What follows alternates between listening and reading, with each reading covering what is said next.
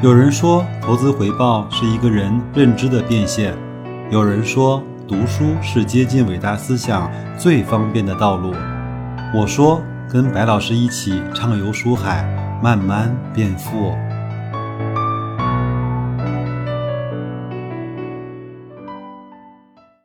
各位好啊，又是一个美好的周三啊！今天是二零二零年七月二十二号。前两天有一个朋友呢，在我后台留言，他说：“白老师啊，我告诉你一个好消息和一个坏消息。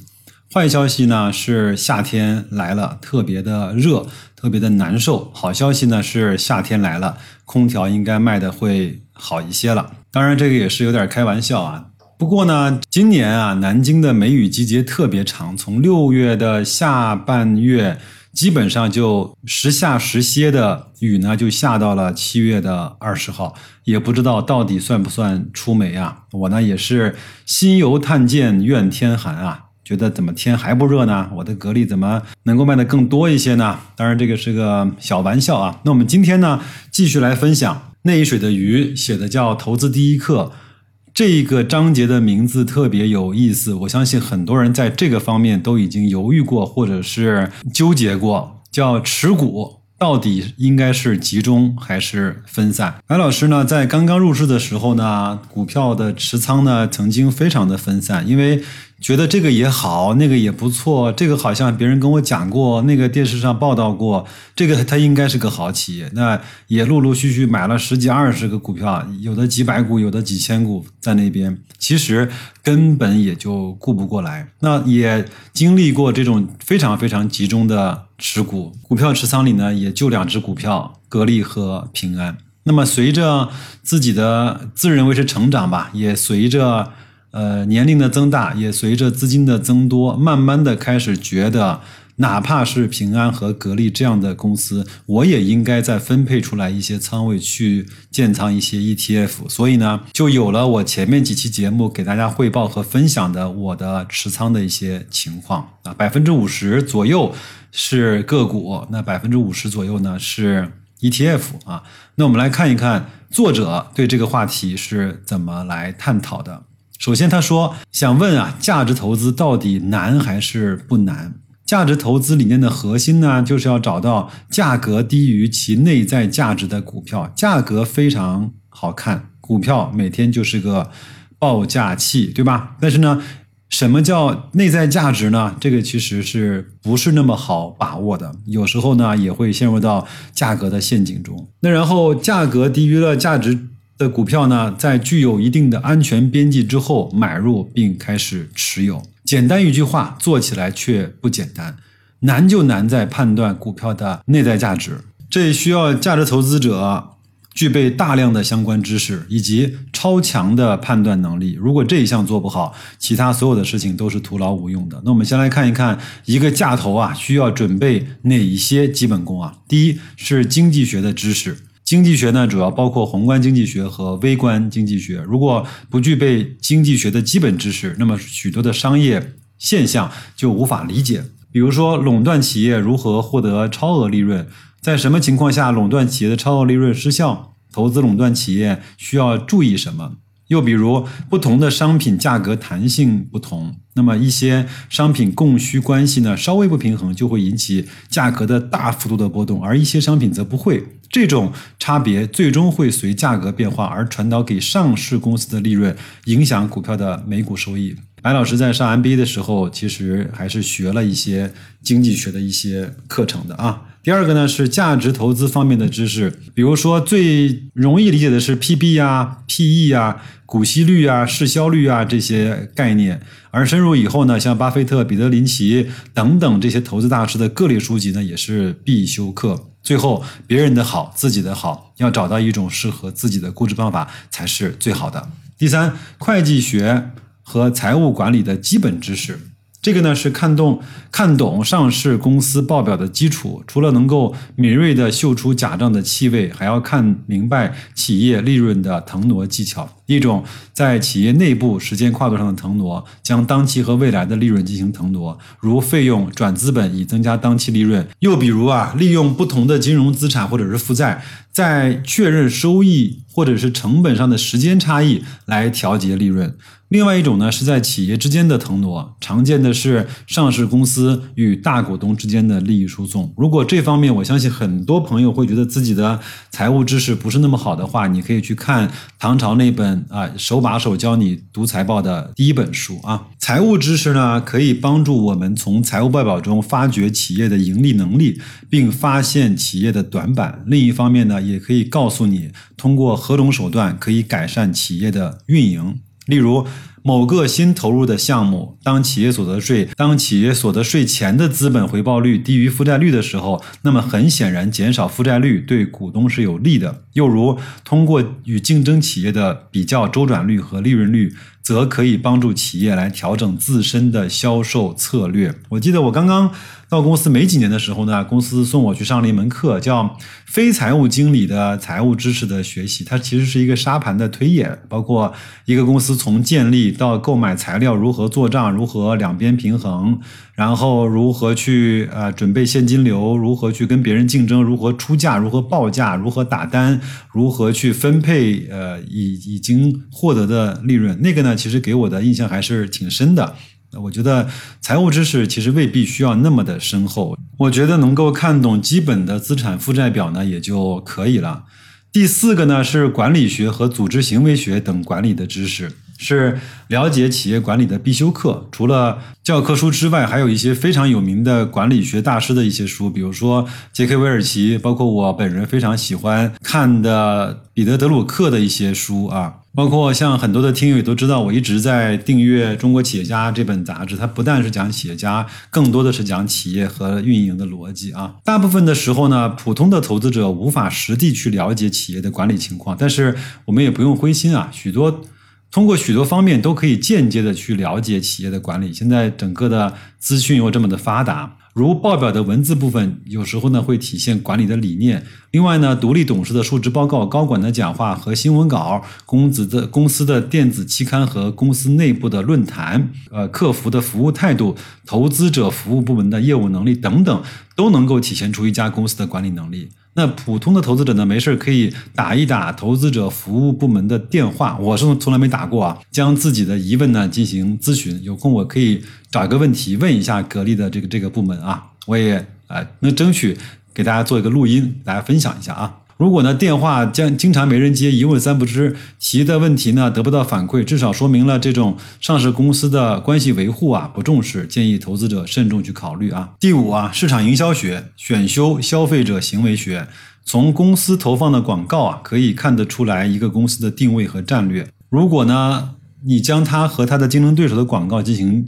对比的话，就可以发出产品之间的差异。在这个方面，其实一直我是比较喜欢杰克特劳特的定位啊，这本书我也是呃反复的看。第六啊，行业相关的法律法规以及其他的必修知识等等。第七，上市公司的招股说明书以及各期的财务报表。第八呢，前面我也讲过，投资者必须具备独立思考的能力，切忌生搬硬套。如彼得林奇告诉我们，可以买反转型周期类的股票，但是他并没有具体告诉你要买哪些股票、怎样的经营背景，以及如何能够判断它已经反转了，对吧？第九也是。很多人可能是比较欠缺的部分，就是自我的心态修炼啊。金融心理学，价值投资者呢，首先要清楚一些必要的金融心理学的知识，才能够知道在何种的情况下可能会产生怎样的情绪。而这些情绪，如果你认为它是正常的，你就会跟他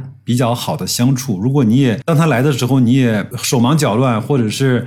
特别的手足无措，那你你也就很难去克服这个正常的情绪给你带来的这种干扰哈。然后呢，是避免呢与其他交易者太接近。当你坚持价值投资买入蓝筹股之后呢，半年都没有动静，此时隔壁老王买了一个重组股票，一个月就翻了一番，你会不会心态失衡，从而怀疑自己呢？我至少以前。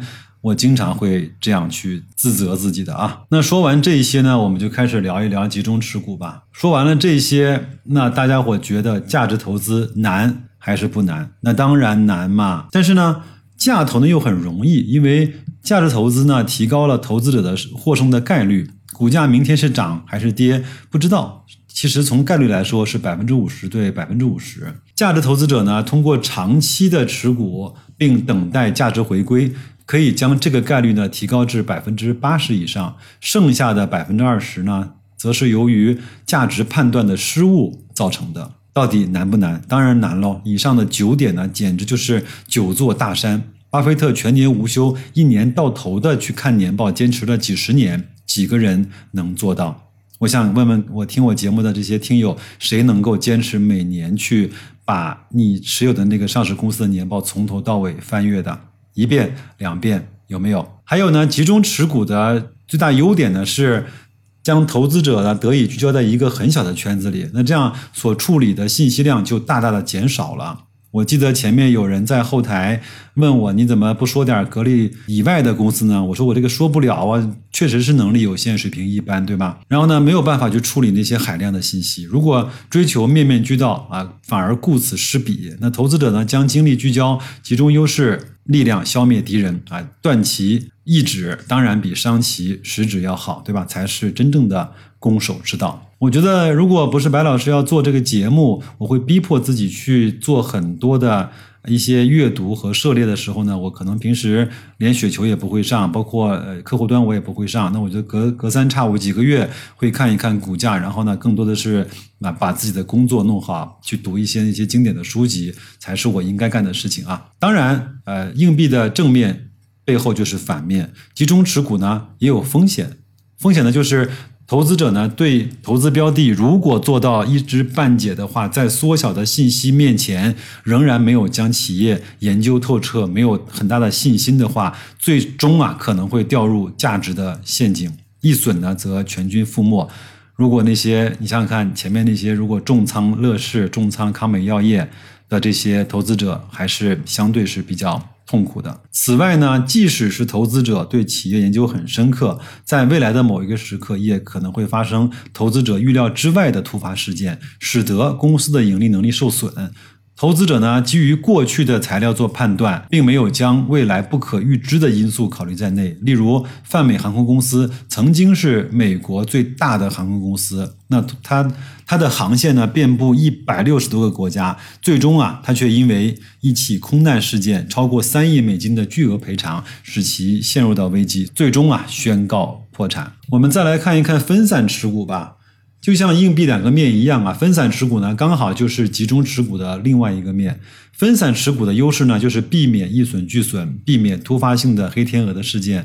有句话叫“东边不亮西边亮”，用来形容分散持股呢，是再合适不过的了。同时呢，也需要注意分散风险，尽量规避系统性的风险，比如说。持有一个行业的多只股票，我记得在零七年牛市的时候，有有人跟我讲，我特别看好银行业，我就把所有的银行都买了一遍。我说有一个东西叫银行的 ETF，你知道吗？有一个东西叫银行的基金，你知道吗？你干嘛要去买那么多银行呢？手续费那么贵，对吧？当然，这个如果碰到了银行发生了突发性的系统性风险，他买的所有股票都在下跌，没有办法去对冲相互的。风险啊，还有，如果持有一条产业链上下游的多只股票，这也没有办法去规避系统性的风险。如果你持有的都是苹果的供应链的上下游的股票，那如果苹果公司出了问题，或者是它的产品出了问题，那你一定会赔得特别惨啊。同样呢，分散持股的缺点，也就是扩大了投资者需要掌握的信息量，投资者呢没有精力掌握和处理全部的信息，研究不够深入，容易踩雷。价值投资者即使是研究一只股票，尚有可能掉入价值陷阱，更别提分散后持有的多只股票了。那么分散持股啊，在分散了风险的同时，也分散了收益。如果分散持股的样本足够多，则风险与收益呢，也就接近于市场的平均水平。那分散持股的极端情况就是成为指数本身。那如果这样的话，你干嘛不去买指数呢？所以，巴菲特建议普通的投资者呢去买指数，其实就是一种分散的投资。还有，最后呢，作者说，你到底是适合集中还是分散持股呢？巴菲特一方面建议啊，投资者集中持股。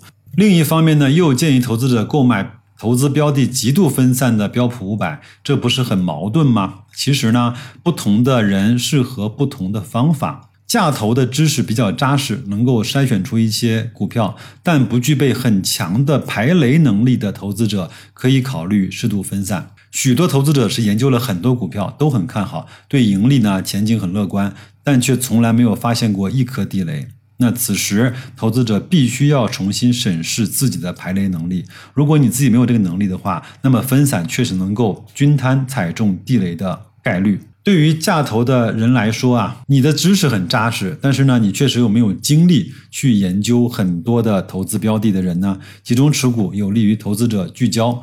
优于分散持股，特别是在所持的股票估值更低、安全边际更高的情况下，完全没有必要为了分散而去分散。如果具备发现雷的能力，则建议集中，因为分散投资呢会分散投资者挖雷的精力，许多地雷呢都隐藏得很深，行业中的潜规则你也未必知道。精力分散之后，反而更容易踩中地雷。对于入门者来说，建议呢先从指数投资开始。指数投资呢，不需要具备很多的投资知识。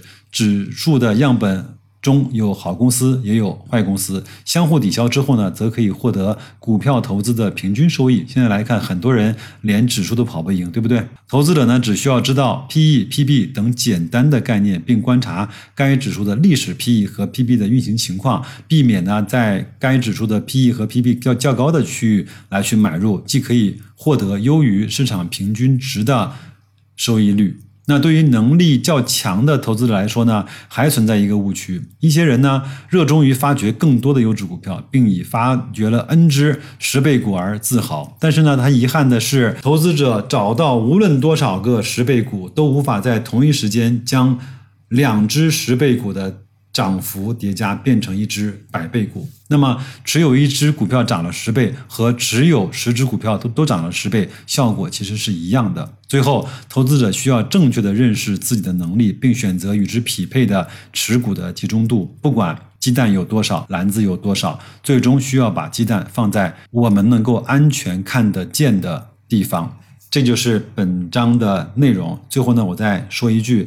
其实我相信，包括我身边的大部分的人都没有研究公司的决心，也没有研究公司的耐心，更没有研究这些公司深入情况的能力。那我其实我建议个人投资者还是去买那个在各个行业最好的那个大白马，你可以建立一个五到十只股票的组合，每一个。都买一点就好了。另外，呃，我建议把大量的钱应该是放在指数基金上，放在 ETF 上。我觉得这样的话，也可以把我们更多的精力腾出来去做好工作，过好我们自己的生活。这是我白老师一直在节目的最后要跟大家讲的话。其实投资呢。是我们生活的一部分，生活才是我们整个生活的全部，好吗？投资好了可以加持生活，那生活好了其实也可以反哺到投资，这是我一贯的概念。那就这样吧，祝各位在这个小周末能够投资顺利，生活愉快，再见。